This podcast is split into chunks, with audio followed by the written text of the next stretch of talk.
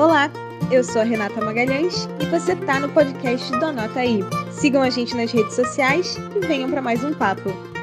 Olá, amigos e amigas, bem-vindos e bem-vindas a mais um programa Anota Aí. Esse programa toda semana que a gente faz para conversar sobre um tema de arte, literatura, cinema e tudo o que vier na nossa cabeça. E hoje o nosso tema é prisão. Isso mesmo, vamos falar de prisão e já quero lançar uma pergunta para você. Você conhece algum livro, filme ou obra de arte sobre o tema de prisão? Então já deixa seu comentário, curte esse vídeo que o Facebook e o YouTube acham que a gente é mais importante do que é. E para completar o nosso papo, eu vou receber aqui Luísa Bertrame D'Angelo, editora do Nota Terapia e especialista em prisão na psicologia.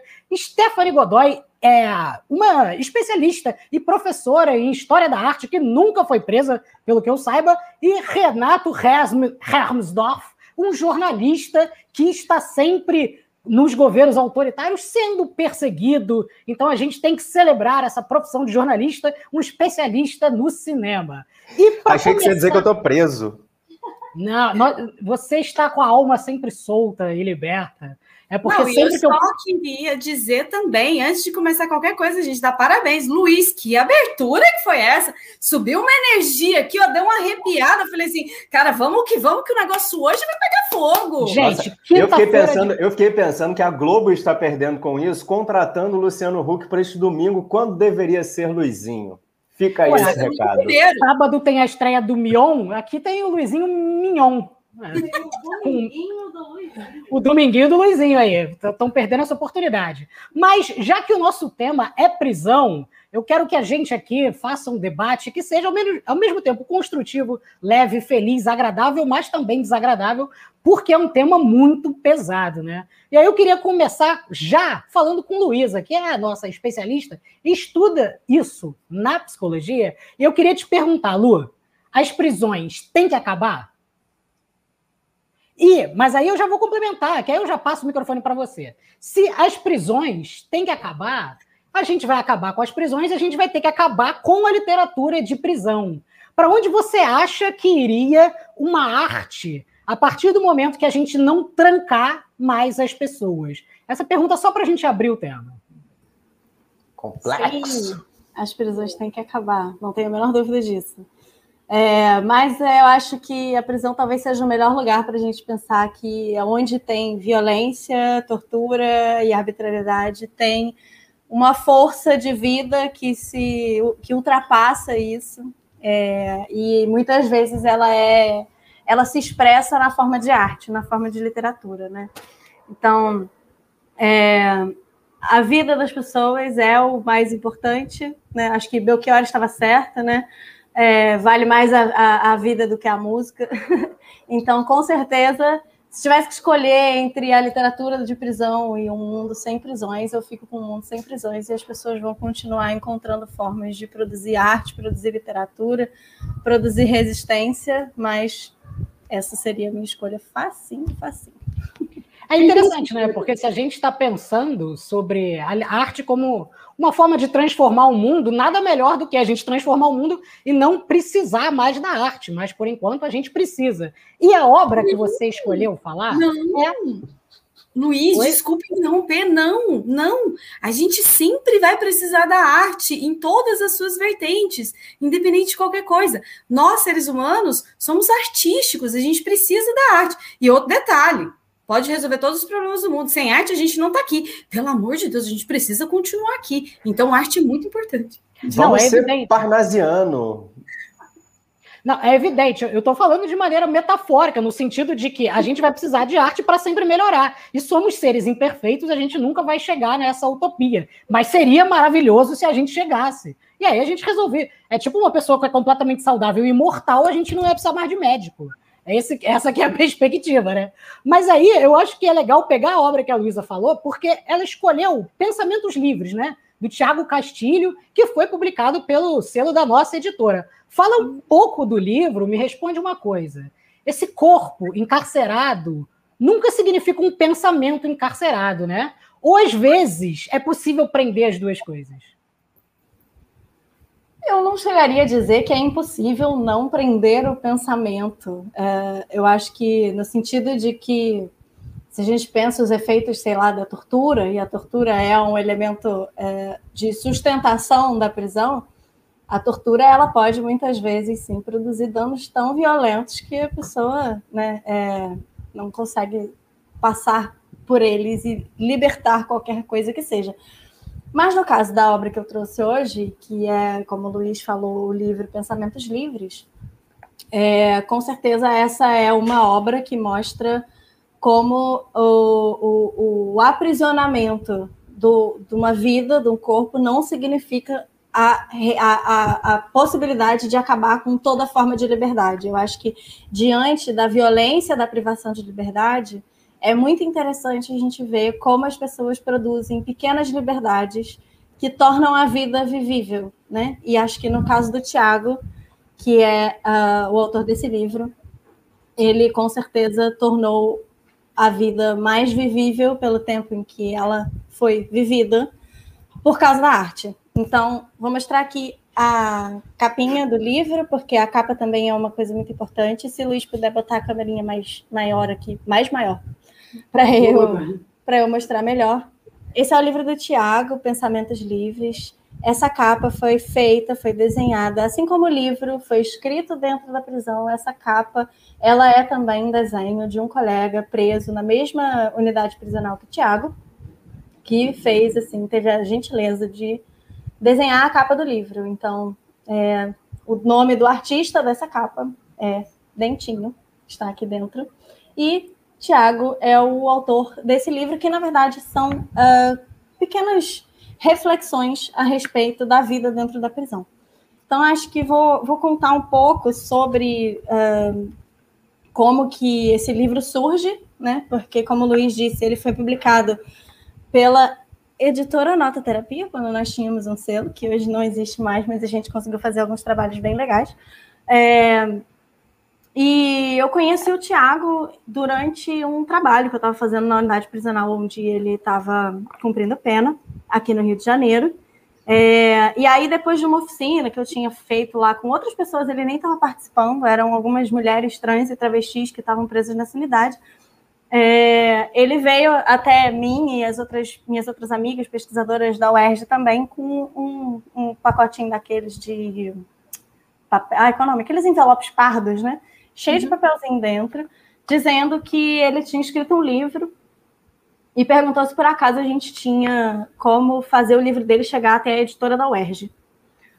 É, eu não tinha como fazer o livro dele chegar na editora da UERJ, mas por acaso, naquele momento, eu tinha uma editora. Então, falei com ele que eu tinha essa editora e ele me entregou esse, esse envelope, assim, com todos os originais, né, é, escritos em folha de papel maço, Uh, e aí é, a gente conseguiu no livro botar aqui uh, algumas imagens, né? Aqui, por exemplo, é a capinha do caderno que onde estava o, o, original do Tiago.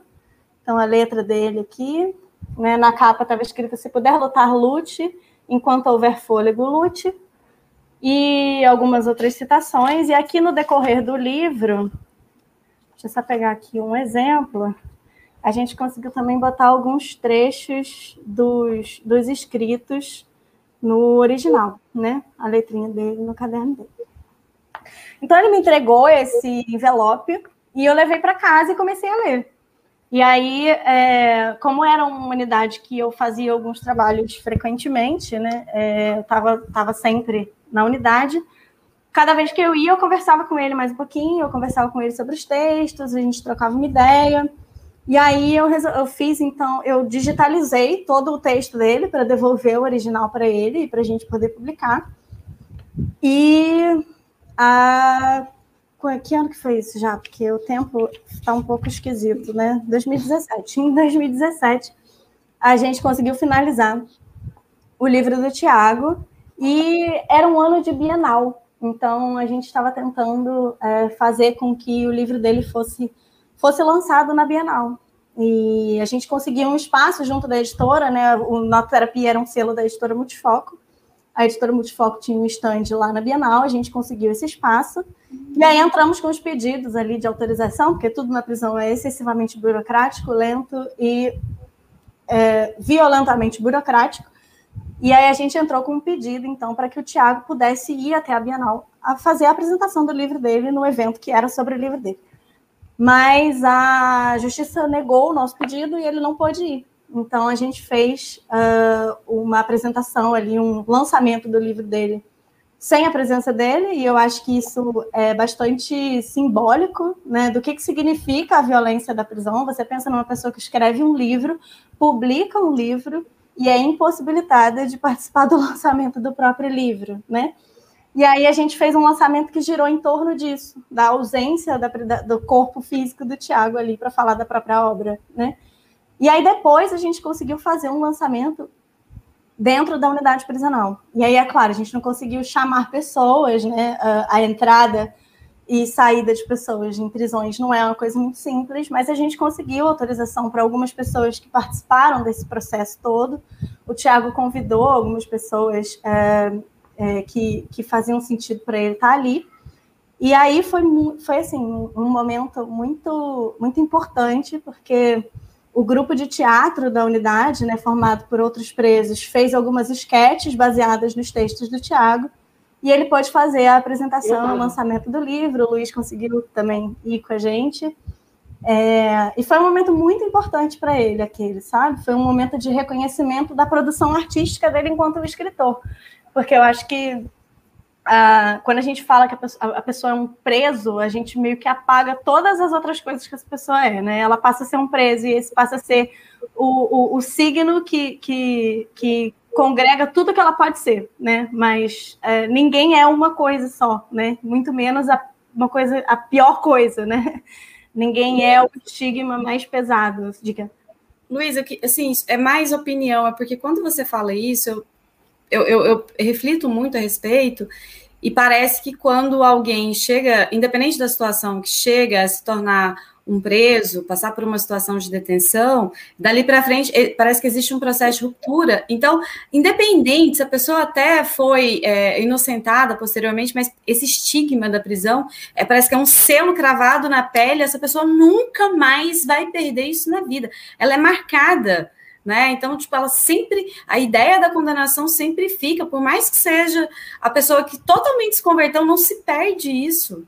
Sim, sim, é um estigma muito forte, é, que vai, muitas vezes acompanha a pessoa até depois, mas eu acho que se tem uma coisa que a arte mostra é a possibilidade também de, de, de soterrar esse tipo de estigma. É claro que você não apaga essa marca, porque é, você não tem, ninguém tem força sozinho para fazer isso. A gente está falando de um processo historicamente constituído em que a gente seleciona pessoas presas para olhar para elas como menos pessoas do que outras e a vida delas vale menos e a existência delas vale menos.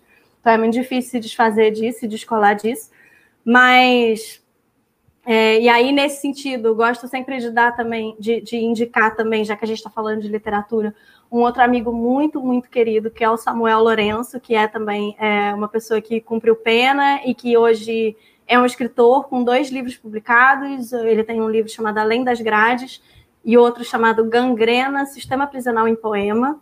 Os dois livros publicados é, nos últimos anos. Ele é um escritor sensacional. Se alguém tem interesse em conhecer o cotidiano, assim, no mais, no mais duro e no mais potente da experiência de privação de liberdade, leiam Samuel Lourenço, é, ele é maravilhoso. É, mas aí a gente conseguiu então fazer esse lançamento do livro do Tiago dentro da, dentro da unidade prisional, foi um momento muito importante.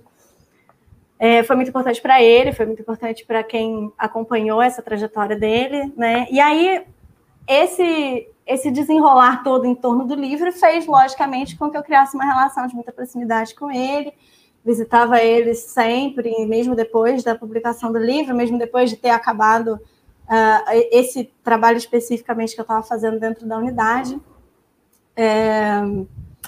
E aí, em 2019, em outubro de 2019, é, eu tinha acabado de chegar em Portugal, né? Eu tinha, fui, passei um, um, período em Portugal fazendo parte do meu doutorado, também com, com o sistema prisional lá.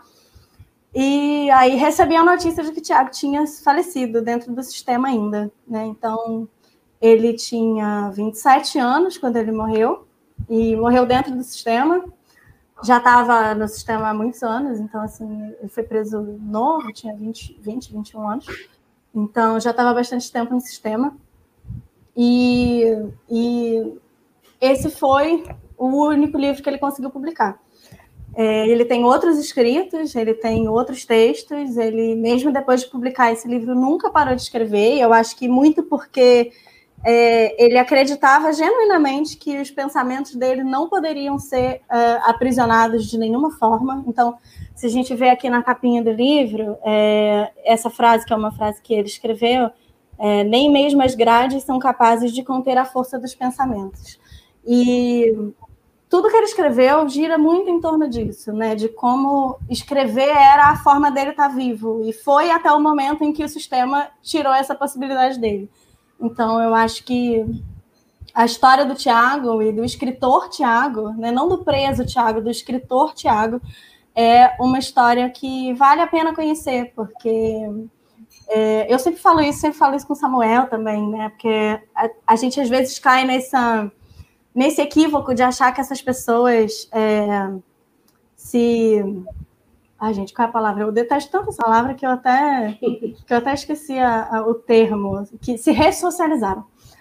É, que essas pessoas, se, essas pessoas se ressocializaram, né? E, e o termo ressocialização ele é um termo complicado, porque se o Tiago conseguiu escrever esse livro, se o Samuel se tornou um escritor, não foi por causa da prisão. Não foi a prisão que produziu essa possibilidade. Foram eles que, apesar da prisão, conseguiram construir redes possíveis para que eles se tornassem efetivamente escritores. Né? Então, acho que a, ressocialização acaba sendo, dando uma rasteira na gente, até mesmo porque vai ser, você vai ressocializar pessoas que desde antes estiveram à margem de toda mínima garantia e acesso a direitos. Então, então, vai re, re o quê? Porque essas pessoas, né, é, é um ciclo que liga uh, a, a violência de Estado, o racismo, a pobreza, a uma trajetória que vai acabar no sistema prisional e ela pode ou sair dele para retornar à pobreza, ao racismo, à violência, ao subemprego, ou ela pode acontecer, como exatamente aconteceu com o Tiago, que sequer tem a oportunidade de sair e tentar enfrentar o mundo de novo, né? Então, Luiz, quer falar? Luísa, eu queria só. Ah, diga, Renato. Não, só tirar uma dúvida, porque os textos do Tiago deste livro são sobre o encarceramento, são sobre a prisão? São, são sobre a prisão. É... Eu até vou. Enquanto o Luiz pode ir falando, que eu posso. Eu vou, eu vou escolher aqui um, um texto que eu gosto, que eu acho que fala bem disso. Ele é sobre a prisão, mas não, não necessariamente porque ele fala sempre da prisão, mas porque ele sempre fala de algo mediado pela experiência de estar nesse contexto, né? Certo. Que é o que ele tem, é o que ele tem acesso, né? Mas fala, fala, Luiz, que eu vou procurar aqui um texto. Não, eu queria falar que é interessante toda essa experiência, porque ele, ele acabou. Essa coisa dele escrever foi dando uma forma dele transformar mesmo quem ele era. Né? Ele montou uma biblioteca lá dentro da prisão, ele começou a juntar instrumentos musicais, conseguiu uma sala de artes. É, as trans e as travestis começaram a fazer essa coisa de teatro que ele organizava, e isso meio que atravessou toda, todo um cotidiano lá dentro da prisão, né? E aí a Cristiane colocou uma pergunta que eu acho legal colocar para você, que é: a escrita chegou para ele dentro da prisão ou já era algo nele antes? Se você sabe dizer isso, Lu. É, ele sempre falou que, que a experiência da prisão foi muito impactante para ele para ele escrever, mas ele já escrevia antes. Inclusive, nesse, nesse caso, acho que é muito importante citar uma, uma amiga muito querida que foi professora dele dentro da unidade, que é a Jaqueline, que foi quem incentivou ele. Então, ele começou a escrever nas aulas da escola, é, que assim como a maioria esmagadora das pessoas presas no Brasil, o Tiago não tinha completado o ensino médio, né? Não tinha completado o ensino fundamental ainda, mas enfim. E aí ele estava na escola e a Jaque, que era professora dele, é, incentivou ele a escrever porque via nas aulas que ele escrevia bem, ele gostava, ele gostava dos exercícios de escrever, ele sempre escrevia coisas interessantes. E a gente, quando fala da prisão, está falando de uma falta bem, bem intensa de, de, de mínimos, né? Desde comida, água, é, porque acho que talvez as pessoas não tenham dimensão, mas sei lá, no Rio de Janeiro não existe nenhuma unidade prisional que tenha água à disposição. Você tem água em determinados momentos do dia, né? Então você tem racionamento de água, você tem uma comida que é um, no mínimo, para dizer o mínimo, mínimo, mínimo ruim, é, então você falta, falta muita coisa, né? Não porque poderia ter, mas porque o projeto da prisão é o projeto da falta, é o projeto da, da, da do, do, de acabar mesmo com determinadas vidas. Então, é, ele não tinha, não tinha caneta, lápis, folha, né? Essas coisas todas você tudo na prisão você precisa ter uma forma de acessar, elas não estão lá disponíveis. Você não fala, bom, eu quero escrever, vou comprar um caderno, eu quero ir ao médico, vou numa consulta, não, né? Tudo, tudo é negociado, tudo é mediado, tudo precisa de uma série de articulações. E aí a Jaque conseguia, então, levar para ele folha, é, caneta, para ele continuar escrevendo. Ele perdeu muitos desses textos, lógico, né? Porque na prisão também você tem aquelas, aquelas revistas bem violentas, que todo mundo perde coisas, né? Então é difícil você manter as coisas consigo. Ele não tinha, não tinha, não recebia visitas, né? Então não consegue também tirar essas coisas lá de dentro. Eu acabava sendo quem conseguia tirar alguns dos textos dele, mas ele perdeu nesse processo, perdeu muitas coisas, né? É, e aí achei aqui, vou dar um exemplo de um, de um texto do livro do Tiago, e já vou pedir desculpa, porque eu falei que eu ia falar muito hoje, né? Mas é porque não tem como. É o tema dela, gente. É, Vai fundo. É, o texto chama Espelhos Estilhaçados. Enquanto houver sonhos, haverá esperança. Uma imagem dilacerada, o reflexo em pedaços, espelhos estilhaçados. Frente à realidade de quem sou, percebo estar muito acima de quem um dia fui e ainda pequeno em vista do que serei como espelhos estilhaçados que, mesmo em pedaços, refletem a mesma imagem. Assim é o meu interior.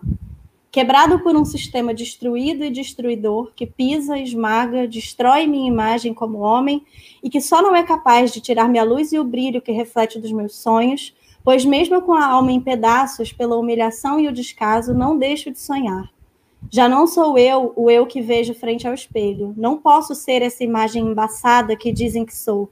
Não posso aceitar ser o reflexo dessa realidade imprudente e opressora imposta pelo sistema. Mesmo quebrado em pedaços, como um espelho estilhaçado, preciso refletir até o fim quem realmente sou, não o que esperam que eu seja. A fragilidade da nossa justiça, a corrupção do nosso governo, a tirania dos poderosos afligem e torturam nossa sociedade, impedem nossa gente de progredir, sentenciam nosso povo ao sofrimento e impõem limites aos nossos sonhos só não são capazes de apagar o brilho que reflete da esperança dentro de nós.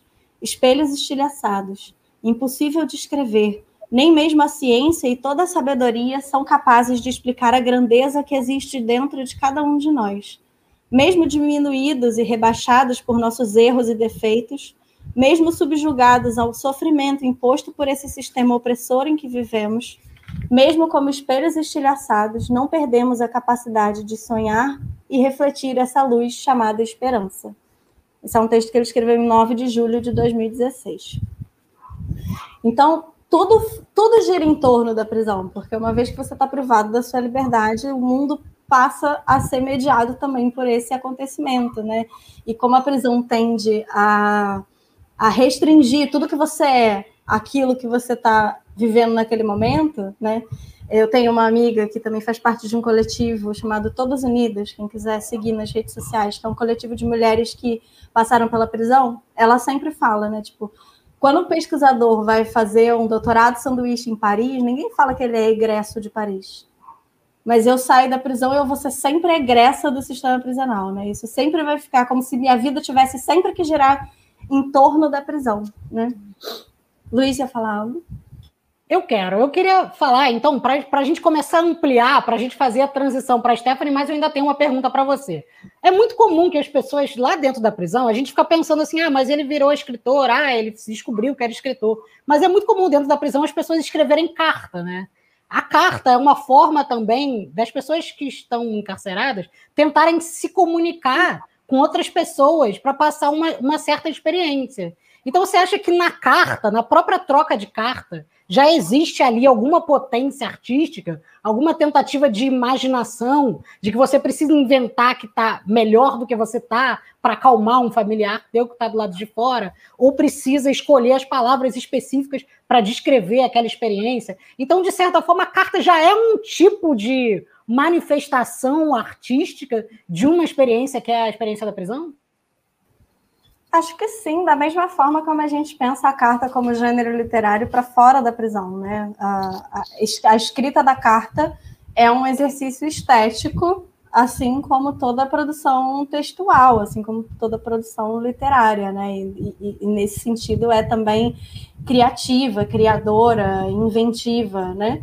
É, que a gente com internet, WhatsApp, e a gente não tem mais o hábito de escrever carta, mas a carta na prisão ela ainda é um meio de comunicação fundamental, especialmente para relações afetivas, amorosas, familiares, né?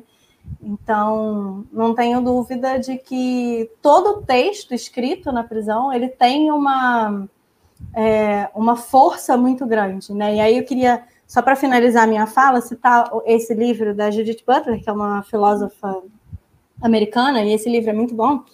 E tem um momento do livro em que ela vai falar sobre. Quadros sobre... de guerra, né? Vamos dizer o nome. Quadros... Ai, desculpa, é verdade. Quadros de Guerra é o nome do livro.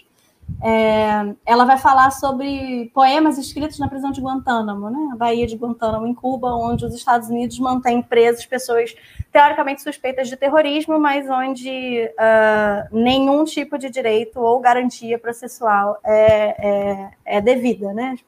É um, um, um espaço único e exclusivamente para os Estados Unidos violarem direitos humanos em território cubano, como diz Caetano Veloso na música Baía de Guantánamo. É, mas nesse texto ela fala sobre o caráter incendiário da palavra, quando essa palavra transpõe os muros de uma prisão, por exemplo, né? Porque o fato dessa palavra sair de dentro para fora irrompe uma série de coisas e coisas que são capazes de produzir é, enfraquecimentos na própria instituição prisão, né? na própria lógica da prisão.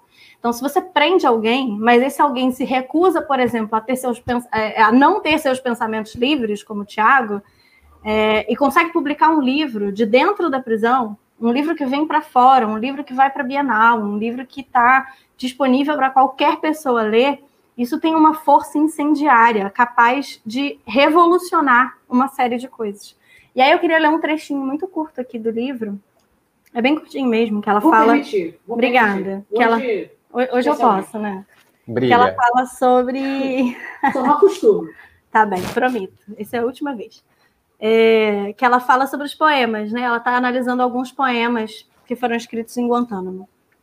E aí ela diz assim: os poemas de Guantánamo estão repletos de anseios. São o eco do corpo encarcerado quando faz sua súplica. Sua respiração é sufocada, mas ainda assim continuam a respirar.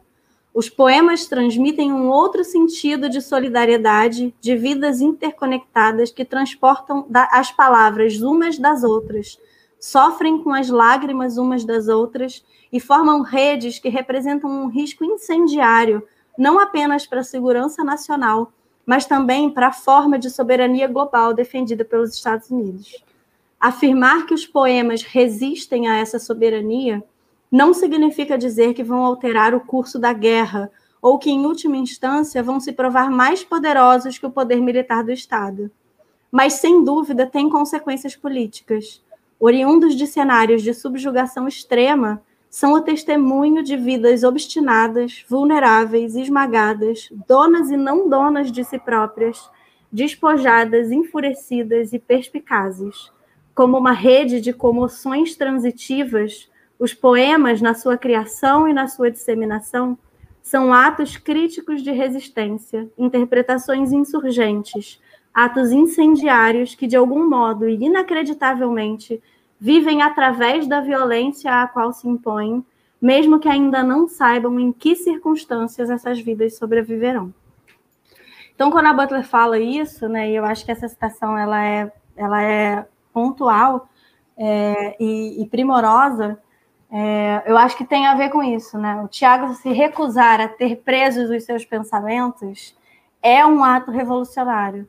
E assim como os poemas podem não mudar o curso da guerra, as pessoas continuam. A Batora escreveu esse livro, se eu não me engano, em 2006 ou 2007. Ainda em 2021, pessoas são cotidianamente torturadas em Guantánamo, é, ou Abu Ghraib, ou qualquer outra das prisões que ela, que ela discute nesse texto. É, ainda que os poemas não tenham mudado o curso da guerra, como ela falou, é, cada vez me menos é tão fácil assim é, essas coisas passarem batido. E, infelizmente, o Tiago não teve a possibilidade de é, acabar com essa guerra. A guerra acabou com ele antes, mas eu não tenho a menor dúvida de que o livro dele é a materialização do ato revolucionário dele de se fazer escritor num mundo em que ele podia só ser preso, e só mais um dos 800 mil que a gente tem no Brasil hoje, que são, como o Tiago, pobres, negros e marginalizados desde o momento em que nasceram. Então, é isso. Perfeito. Desculpa, desculpa a pergunta, Luiz, eu não sei se cabe, mas assim, ele era muito jovem, né? Você falou, morreu com, com 27 anos. Do que que ele morreu? É, o laudo oficial diz que ele teve um edema pulmonar. É, as, as circunstâncias da morte dele, nem eu, nem a família dele, que é a Rose, querida, uma pessoa que mandar um beijo aqui, que é a irmã dele, é, nós nunca tivemos certeza e nunca foi devidamente explicado. É, uma coisa que a gente sempre fala, né, a gente, eu digo, nós militantes antiprisionais, é que mesmo que ele tivesse morrido de uma doença, uh, uhum. de uma causa natural, não existe causa natural em mortes dentro da prisão. Então, uma pessoa de 27 anos saudável, se morre mesmo de causa natural, ela morre no mínimo de negligência do Estado. Então, é, num certo sentido também ilustra tudo isso que a gente está falando da violência que se acontece ali dentro, né? Eu acho que minha pergunta foi um pouco nesse sentido, assim. É, pois é, é a história do Thiago é muito triste e, e, e é uma história única, mas não singular, né? O Estado faz isso com muita gente. E aí, passando para a Stephanie, e, uh, uma coisa que, que, geralmente quando a gente fala uh, sobre a arte, a gente sempre fala que a arte é alguma coisa que a gente quer fazer como linha de fuga, para a gente, de certa forma, escapar do mundo. Mas aí teve um artista que utilizou a arte justamente para escapar da prisão. Ele usou a arte para fugir da prisão. Como é que é essa história que eu achei muito curiosa? Conta aí para gente. Vamos, enquanto você fala, olhar alguma dessas obras desse cara que foi bastante maroto e esperto, né? Com certeza. Mas antes de começar a falar, eu queria só pegar um gancho. Primeiro, parabenizar a Luísa por ter dedicado grande parte da sua vida. Quando a gente fala de vida acadêmica, a gente está falando de boa parte da vida, né, gente? Então, quando você dedica sua vida acadêmica, sua pesquisa nesse meio que ainda é um gargalo, quando a gente fala de políticas públicas brasileiras, são dois pontos que me incomodam muito. Tanto a população que está encarcerada, quanto a população que também é, está desalentada, os moradores de rua. Não se falam de moradores de rua, porque moradores de rua não têm título de eleitor. Então, não existem políticas públicas para esse grande problema que a gente enfrenta no Brasil. E ver a Luísa encarar isso de frente e trazer um assunto tão polêmico, uma situação tão polêmica, é riquíssimo, primeiro, pela, pelo resgate que você fez de um, de um artista, de um escritor, porque aí eu vejo como um resgate. Quando você lê um texto, você fala de esperança. No início, eu ainda fiquei assim, gente, o texto dele é de esperança e uma esperança que ele não viveu. E aí, no final, justamente no final, tem essa parte da esperança. Então, ele estava com essa esperança, ele ainda estava acreditando. E pensar que uma pessoa tão jovem morreu ainda acreditando que poderia ter, ter, ter revertido a vida e ela não teve essa oportunidade. E aí, Luiz, eu te dou os parabéns por esse trabalho magnífico que você faz, que você fez, que você ainda faz, e por você ainda dar voz. Hoje, a gente, nesse programa aqui, com audiência nacional e você dá voz para isso que ainda incomoda as pessoas, parabéns, isso é maravilhoso. Porque o que eu estou tentando achar um chão aqui, gente, sério. Estou tentando e, achar assim, um E pela homenagem também, né? Só complementando que fica também a homenagem, parabéns por isso também. Tem um lado afetivo dela, né? É. Implicada nisso.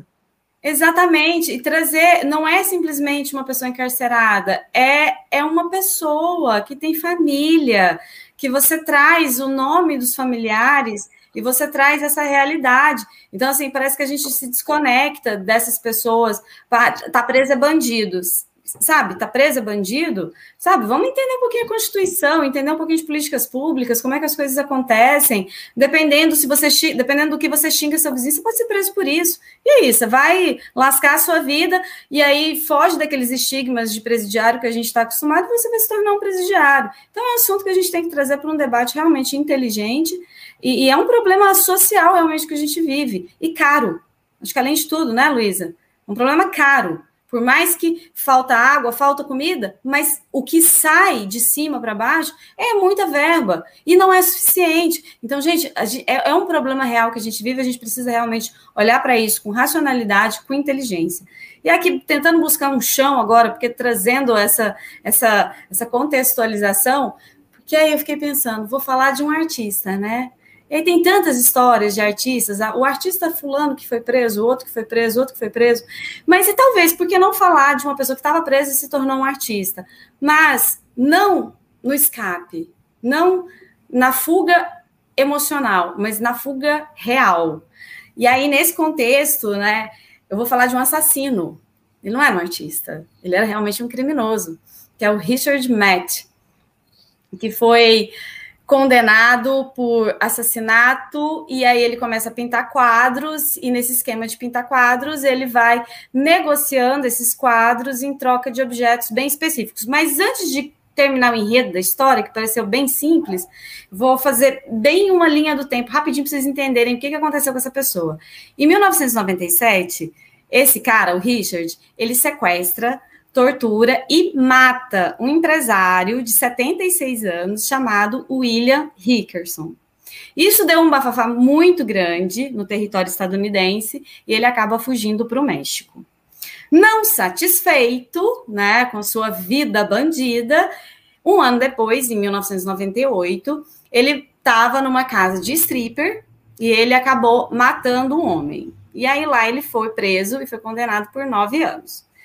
Tá, ele vai cumprir os seus nove anos de prisão, e aí, provavelmente, ele foi solto e voltou para o território estadunidense, e nesse contexto ele acabou sendo preso. E aí, em 2008, ele vai para a prisão estadual, é, já no território estadunidense, e é condenado a 25 anos de prisão, mas ali com uma análise de condenação para prisão perpétua.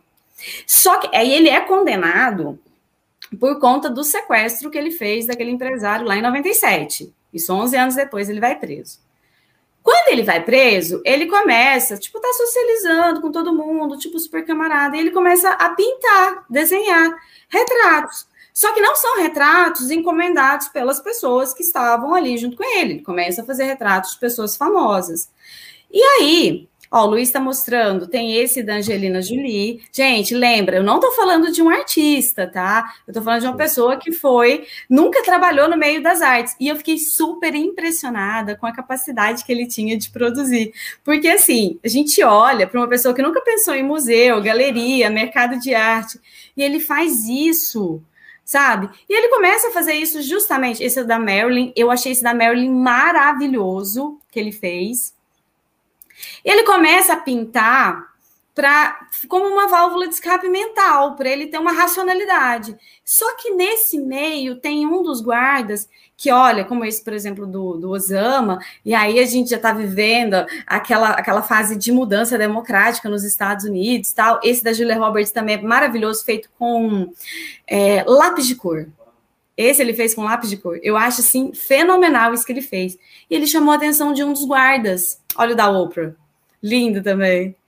E esse guarda pegou e falou assim: Ah, eu gostaria de levar um dos seus, seus retratos para casa. Ele falou: Ah, mas, tipo, não vai sair de graça. Aí perguntou: Quanto que você quer? Ele falou: Não, não quero dinheiro, quero alguns objetos. E ele vai fazendo esses quadros e vai barganhando objetos. Eram sempre objetos, objetos totalmente inusitados. Cigarro, Gente, ele... eu penso cigarro.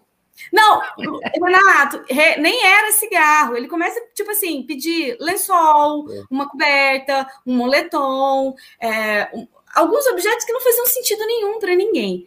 E isso começa mais ou menos ali em 2009. Quando foi em 2015, dia 5 de junho de 2015. A sagacidade eles... dele. Hã? A sagacidade dele a sagacidade dele. Ele, ele já tinha ali os horários, então ele sabia que tinha uma última passagem dos, do, dos agentes, mais ou menos 11h30 da noite, e a próxima era 5h30 da manhã. 11h30 estava ele, o companheiro de cela dele, acordadaço, super tranquilos, passaram, 5h30 estão acordando o, o, os, os, os, prisioneiros, e aí tá vendo que a cela dele e do companheiro eles estão dormindo. Sabe aquele sono que não acorda? Tipo, você faz barulho, aquela coisa e ninguém se mexe. Resolveram, resolveram abrir a cela. Eles tinham pegado tecidos e feito os corpos deles. Eles passaram mais ou menos cinco anos cavando um buraco que não ia para fora da prisão, ia para um duto de ar. Do duto de ar, ele foi pesquisando ali durante anos e saía na rede de esgoto. Então, os dois conseguiram promover uma fuga. E aí, no dia 6 de junho, pela manhã, eles perceberam, né, que, que eles haviam cavado o túnel. Quando foi mais ou menos, eu não vou me lembrar bem a data, mas, mas é porque assim, existe uma confusão na minha cabeça agora, porque eu não sei dizer, é dia 27 e 28. É, um dessas duas datas era aniversário dele e uma dessas duas datas ele faleceu. Então, eu não sei se ele fez aniversário e morreu depois, mas essas são duas datas muito próximas. Então, eles acabaram eu recuperando. suspeito que ele fez aniversário antes de morrer. Eu já tenho uma suspeita contrária. Eu acho que ele fez aniversário depois. Acho que ele foi preso, foi assassinado antes e, e, e foi o aniversário presente. dele. É, Mas tipo, olha, eu estava pensando, a gente fica falando metaforicamente, né, da possibilidade da arte fazer a gente escapar. Quem diria que a arte seria tão materialmente capaz de fazer a pessoa escapar, né? Ele é um gênio. E tem uma outra história rapidinho que nem estava no roteiro. E eu, gente, eu juro que eu não vou lembrar o nome da pessoa que foi quando houve aquele roubo nos Estados Unidos, o maior, o maior roubo de obras de arte do mundo, que foram mais de, de, de, de 11, 11 bilhões no valor das obras, e um dos suspeitos, na época que eles estavam investigando esse, esse roubo, um dos suspeitos, que ele já era um ladrão de obra de arte, é, foram investigar, tipo assim, para ver se ele tinha alguma coisa a ver com o crime. E ele estava preso. Só que a polícia, que já conhecia ele por roubar obras de arte, tipo assim, meio que deu uma jogada nele na parede. E aí uns policiais falou assim: você tá muito enrascado, você sabe que você tá muito enrascado, né? Foi ali uma jogada para obter informações, para ver se ele sabia dessas informações ali do submundo do mercado negro. E aí o policial pega e solta para ele a frase, né? Olha, você está muito enrascado. Para você conseguir se livrar de tudo que você está vivendo, só se você roubar um Rembrandt. E ele estava preso. E ele ficou com esse negócio na cabeça. E aí tinha a exposição de. Tinha uma obra do Rembrandt. No, no, na mesma cidade que ele estava preso. Ele arquitetou uma fuga, fez o roubo da obra, chamou o agente e falou assim: Olha, eu roubei o Rembrandt. Você quer ele de volta? Sem custo algum? Limpa minha ficha. Gente, mas Steph é o mesmo cara do roubo do Rambam e do, não. Do, do, Não, né? Porque não, senão. Não. Isso é, é uma outra história. Isso é uma é. outra história. Eu só não lembro o nome dele. Agora deu um brancão, literalmente. E ele conseguiu não ser preso rambrando o quadro, né? Ele conseguiu escapar dessa. Para, Mas, Luizinho, você está indo muito bem. Para. Mas o que eu achei mais legal do Richard Matt, Stefan, é porque ele não só aprende a fazer arte, ele não só aprende a ser um artista lá dentro da prisão, como ele aprende ao mercado da arte. Coisa que a maioria das pessoas que faz arte passa a vida é, tentando. Por exemplo, hoje saiu a notícia que o Gerald Thomas foi despejado lá em Nova York, o diretor de teatro, né? E está vendendo as ilustrações e as pinturas dele para poder se manter. Então a gente que trabalha com arte passa a vida não conseguindo entender o que é mercado da arte. Essa pessoa que estava presa não só aprendeu a fazer arte, como aprendeu como funciona o mercado da arte, como conseguiu construir. Ele fez praticamente um parangolé dentro da prisão para poder escapar, né? O que, que, você pode fazer essa conexão dele, artista criador e também alguém que aprende o mercado da arte? E, e, é justamente, eu estava aqui inquieta, você estava falando, a gente estava aqui inquieta, então você puxou uma pergunta justamente que eu queria falar. Ele acaba criando um. um, um hoje a gente está vivendo bastante isso, né? Existe, hoje, como a gente vive no sistema capitalista, a gente vive aqui no Brasil com a moeda real, e aí tem a variação do dólar, então esse sistema monetário capitalista baseado em papel moeda, regido pelos bancos. E aí essa grande briga por conta das criptomoedas e a, e a questão das, da, da, do dinheiro virtual, que é você ganhar ganhar dinheiro sem ter que trabalhar. Você ganha dinheiro gastando dinheiro. Eu acho isso fenomenal. E ele, é quando. É praticamente um criptomaníaco, né? Ele é um criptomaníaco. E aí, quando a gente vê que esse cara, ele cria um novo sistema monetário para barganhar, então ele podia ganhar dinheiro, igual o Renato, ele podia barganhar cigarro, mas o cara já estava ali arquitetando, ele queria um novo sistema monetário. E, gente, esse policial que, que fez essas trocas. Por isso que é... ficar pobre, você viu como é que funciona o meu raciocínio, né? Eu vou pro cigarro, entendeu? Tipo, e esse policial que fez essa barganha com ele, ele não se tocou, ele respondeu processo, tudo por conta disso. E o cara cria um novo sistema monetário. Tipo, eu faço a obra, você está super encantado com as coisas que eu faço. Ele, na verdade, ele era um copista, né? Sem referência, então, da mente dele, ele criava esses personagens. Talvez ele não tenha visto muito Angelina Jolie, né? Por isso que ela ficou mais tortinha ali em comparação às outras.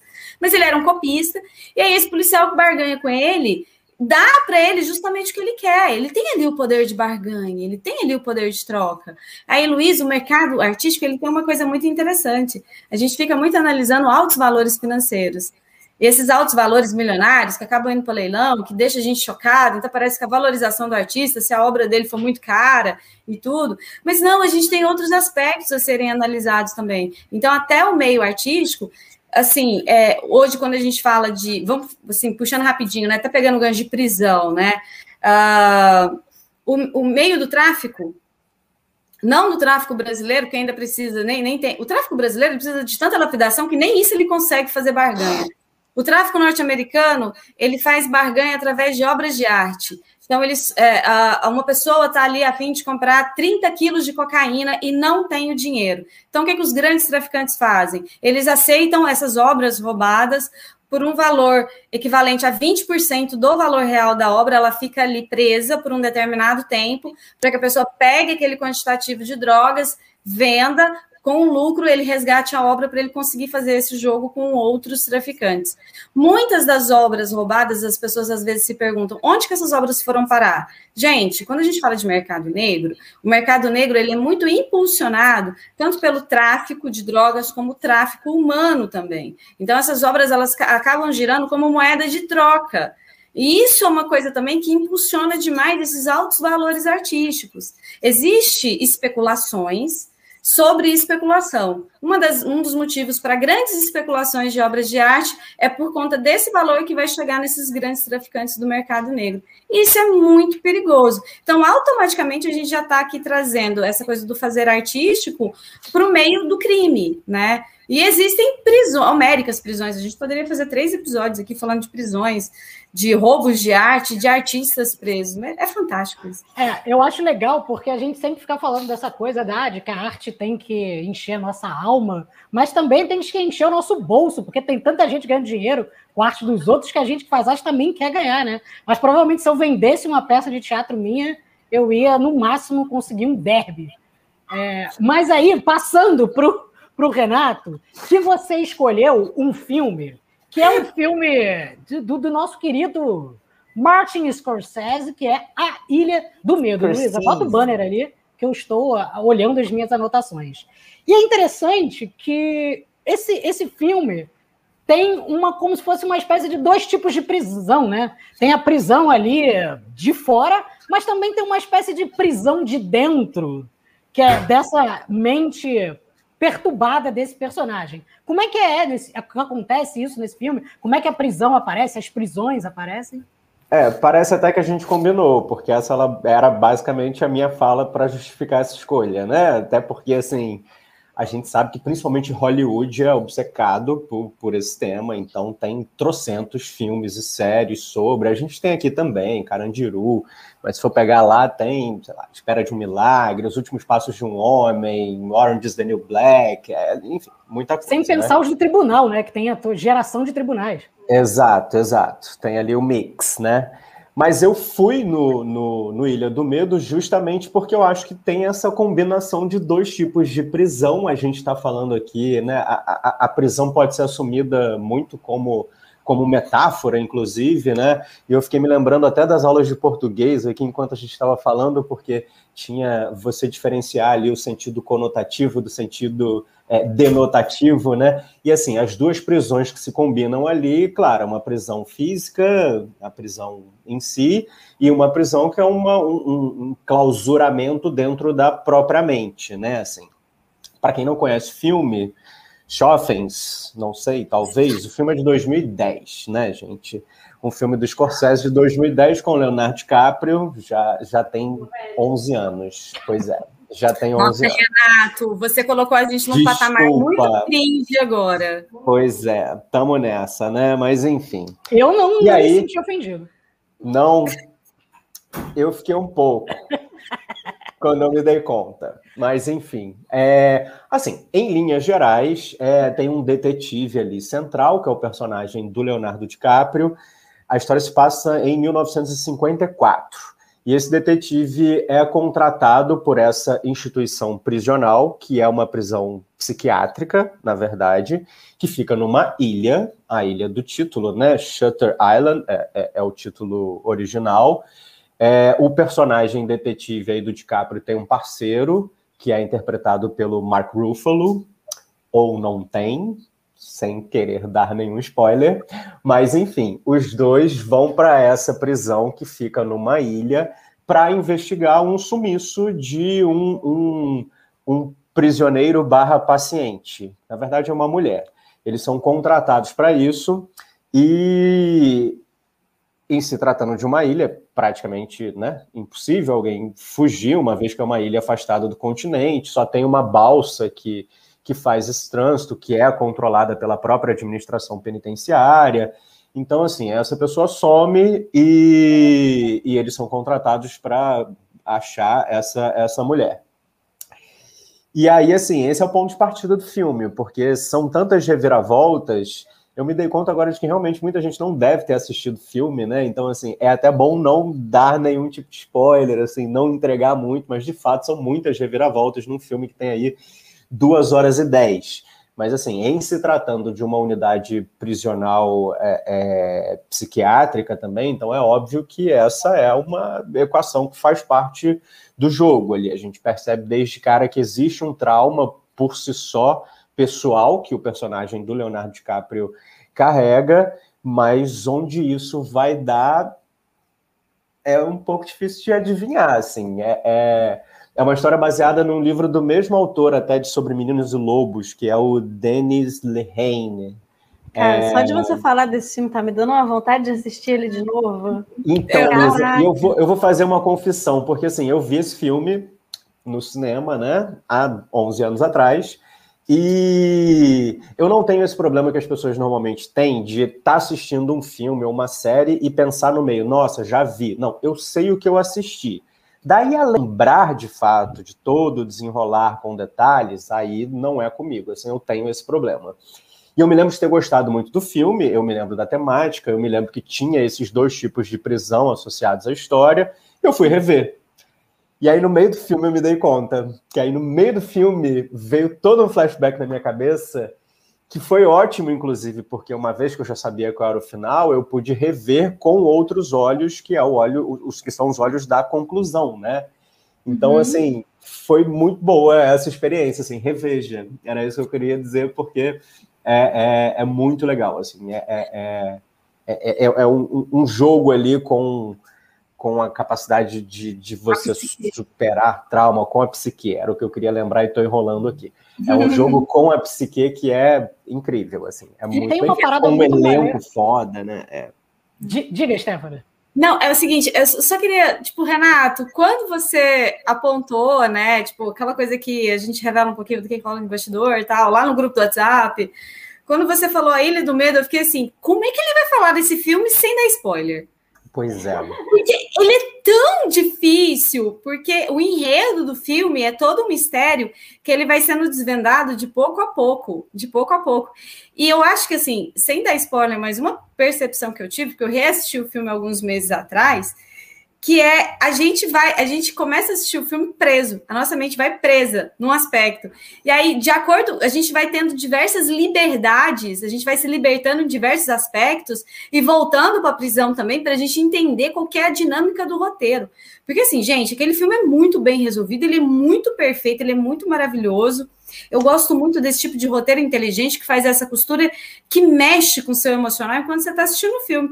Falei, como é que o Renato vai conseguir resolver isso? Porque até agora a gente não falou nada do filme, né? Não, exatamente. Não, e, e, eu acho que é maneiro não, isso colocar assim, pro... É genial quando você, quando o roteiro consegue. Eu travei? Não. Tá me ouvindo? Ah, tá funcionando.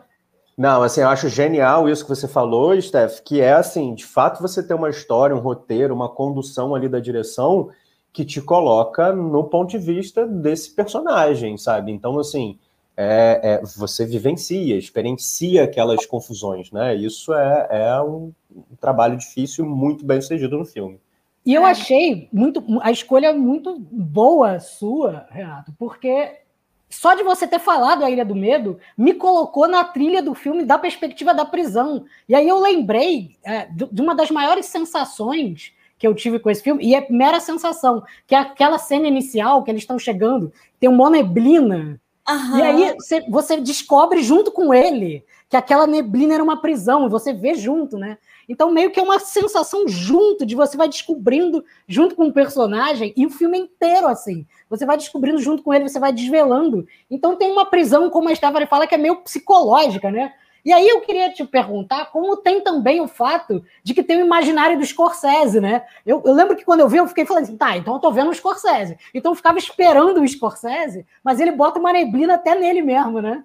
É, eu acho que é um pouco nesse sentido, assim. É um filme diferente do que a gente está acostumado de ver de, de gangster. É, é uma história de ação, tem, tem, é, dá para se dizer que está dentro desse gênero, mas não é não é essa coisa super macho só de homens ali em disputa, assim. Ele usou um dos filmes que ele usou como referência, inclusive para a equipe, assim, para orientar o elenco, foi o Um Corpo que Cai do, do Hitchcock. Tem tudo a ver, né? Assim, se você pensar na questão da ilha, assim, que tem aquelas falésias, o penhasco, uhum. a maneira como isso faz parte da história, assim, é, faz todo sentido, todo sentido. E é sensacional mesmo, porque quando você fala que é do mesmo autor de Sobre Meninos e Lobos, eu consigo entender tranquilamente aquele personagem do, do Champagne, é, que também é, é um, um, uma figura masculina que está passando por um sobre, sofrimento psíquico bizarro, né? Bom, gente, então assim, vamos encaminhando para o final do nosso Anota aí. Olha, eu consegui cumprir o tempo de uma hora que eu não imaginava que eu ia fazer. Mas então chegou a hora, aquele momento mais especial, aquele momento que já é renatístico, que a gente já pode dizer, né? Que é aquele momento em que você pega o seu bloquinho, a sua máquina de escrever, o seu tablet, o seu computador, ou por que não dizer, abra o Tinder, abra o Grindr e deixe sua dica artística, sua dica literária e diga o, qual a indicação da semana. E hoje eu quero começar com Stephanie. Ai, gente, que susto! E assim, vou pedir permissão, vou dar duas Foi indicações. Surpresa. Uma veio aqui agora. Gente, tem uma indicação aqui inspirada no Renato, mas vou deixar ela por último. Já seguindo o tema, eu quero indicar o filme que está disponível no Amazon Prime, Picasso e o roubo da Mona Lisa, que é justamente, eu acho que tipo faz falta da gente falar um pouquinho do artista. É uma comédia espanhola maravilhosa. Eu não tinha noção que os espanhóis eram tão bons assim em produzir comédia, que conta quando o Picasso realmente é uma, um fato real, quando o Picasso foi preso, acusado, no momento ali que a Mona Lisa foi roubada em 1911. Essa é a primeira dica. Aí a segunda, o Renato falando, gente, aí eu fui lembrar que eu assisti uma série esse final de semana que foi disponibilizada não tão recentemente, mas foi uma série que mexeu tanto comigo, tanto, tanto, acho que tipo no, nas memórias de infância, me fez tão bem, principalmente por estar trabalhando com arte e tudo. Gente, a série da Netflix, filmes que marcam época. São está disponível duas temporadas. E assim, quando você vai assistir no primeiro episódio de Dirty Dancing, mostrando todas as dificuldades da produção do filme, todo, como esse filme significou tanto para as pessoas que trabalharam no filme naquela época, como também como isso mexe com a gente hoje, a gente não tem noção das dificuldades que esse filme passou. E assim, além de, de, de Forrest Gump, que também amei o episódio, e de é, Caça-Fantasmas, gente, Caça-Fantasmas é uma história real, por incrível que pareça, é baseado, é baseado num, num, num uh, no mercado de família. E você pensar que um dos atores foi o roteirista, que ele embasou na, no que a família dele fez. Gente, essa série é muito gostosa, rápida de assistir. Acho que são cinco episódios cada temporada, tem duas disponíveis. Tipo, foi um dia só, tipo, fui, empolguei. E aí você vê, o próximo filme é esse, você vai empolgando. Eu acho que a gente que viveu esses filmes, né? Acho que todos aqui viveram esses filmes, tal, tanto cinema, sessão da tarde. É, e tem esse apelo emocional. Ai, gente, foi muito gostoso. Assiste que vocês vão gostar. Eu amei essa série, fiquei encantada. Renato? Eu tô para assistir, Steph, eu não assisti ainda não, mas eu sei, já ouvi vários elogios até. Eu tô um pouquinho, um pouquinho obcecado por The White Lotus, que é uma série que acabou há umas duas semanas, mais ou menos, estava passando semanalmente na HBO, e agora todos os episódios estão disponíveis na HBO Max, que é uma série eu vou dizer a premissa para vocês assim, é bem simples. Ela acompanha um grupo de turistas super rico que desembarca num hotel de luxo, que é o hotel que dá nome à série, e você acompanha ali uma rotina de uma semana de interação entre esses personagens, que são todos brancos, ricos, super privilegiados, e também conhece um pouco do, do staff ali, da equipe do hotel, também um pouco da vida deles, assim. Então, é, é, é, se usa de muito humor ali para desvendar, para revelar, para discutir uma série de privilégios, privilégios brancos, assim, de uma maneira que é deliciosa, assim. É, é, é, é incrível, assim, fiquei muito apaixonado por essa série The White Lotus na HBO Max. Tem uma personagem, vou dizer para vocês quem faz, é a Jennifer Coolidge, que algumas pessoas devem conhecer como a mãe do Stifler. Stifler, Stifler's Mom de American Pie, que tá simplesmente genial, maravilhosa, fazendo uma dondoca alcoólatra, afetadíssima, assim, ela tá é. incrível, assim, gente, é super divertido, ainda dá ali um assuntinho para pensar, para conversar na mesa de bar, que bar, né? Mas pelo menos no bar do Zoom. É, eu adoro as dicas do Renato. É uma pena que eu e Luísa aqui em casa a gente sempre assiste com seis meses de, de atraso.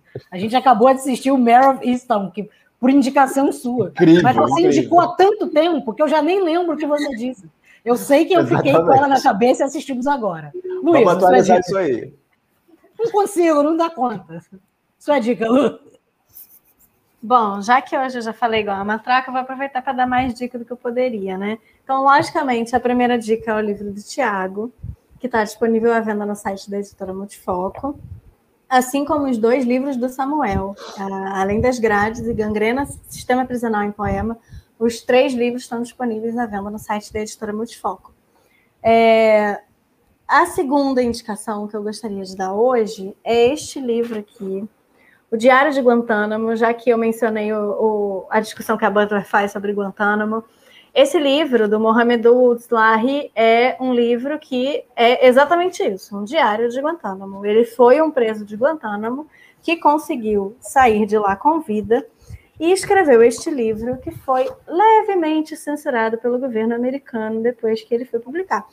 Então, é, ele conta várias das coisas que ele viveu e sempre com muitas taxas, que foi a condição que, o, que o, a Segurança Nacional Americana colocou para que ele pudesse publicar o livro. Então, sempre você tem uma série de tarjas aqui é, de coisas que aconteceram com ele que ele não foi permitido narrar no livro dele. É, deixa eu até Não achar. dá para botar no contra-luz, assim, não? Infelizmente, não. Eu tentei, logicamente. Acho que é... eu imprimi essa parte. Mas é, é muito interessante, é, é, muito impactante ler o que não foi dito, porque o que não foi dito diz, né?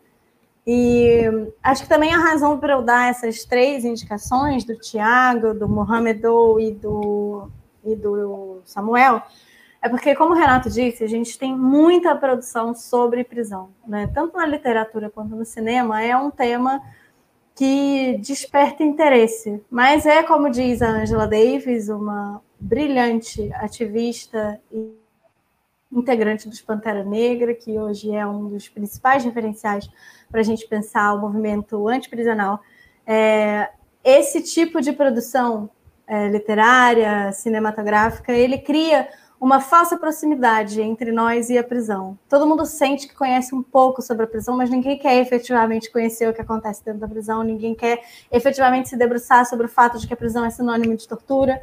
Então, eu acho que é interessante a gente ler quem escreveu da prisão. Né?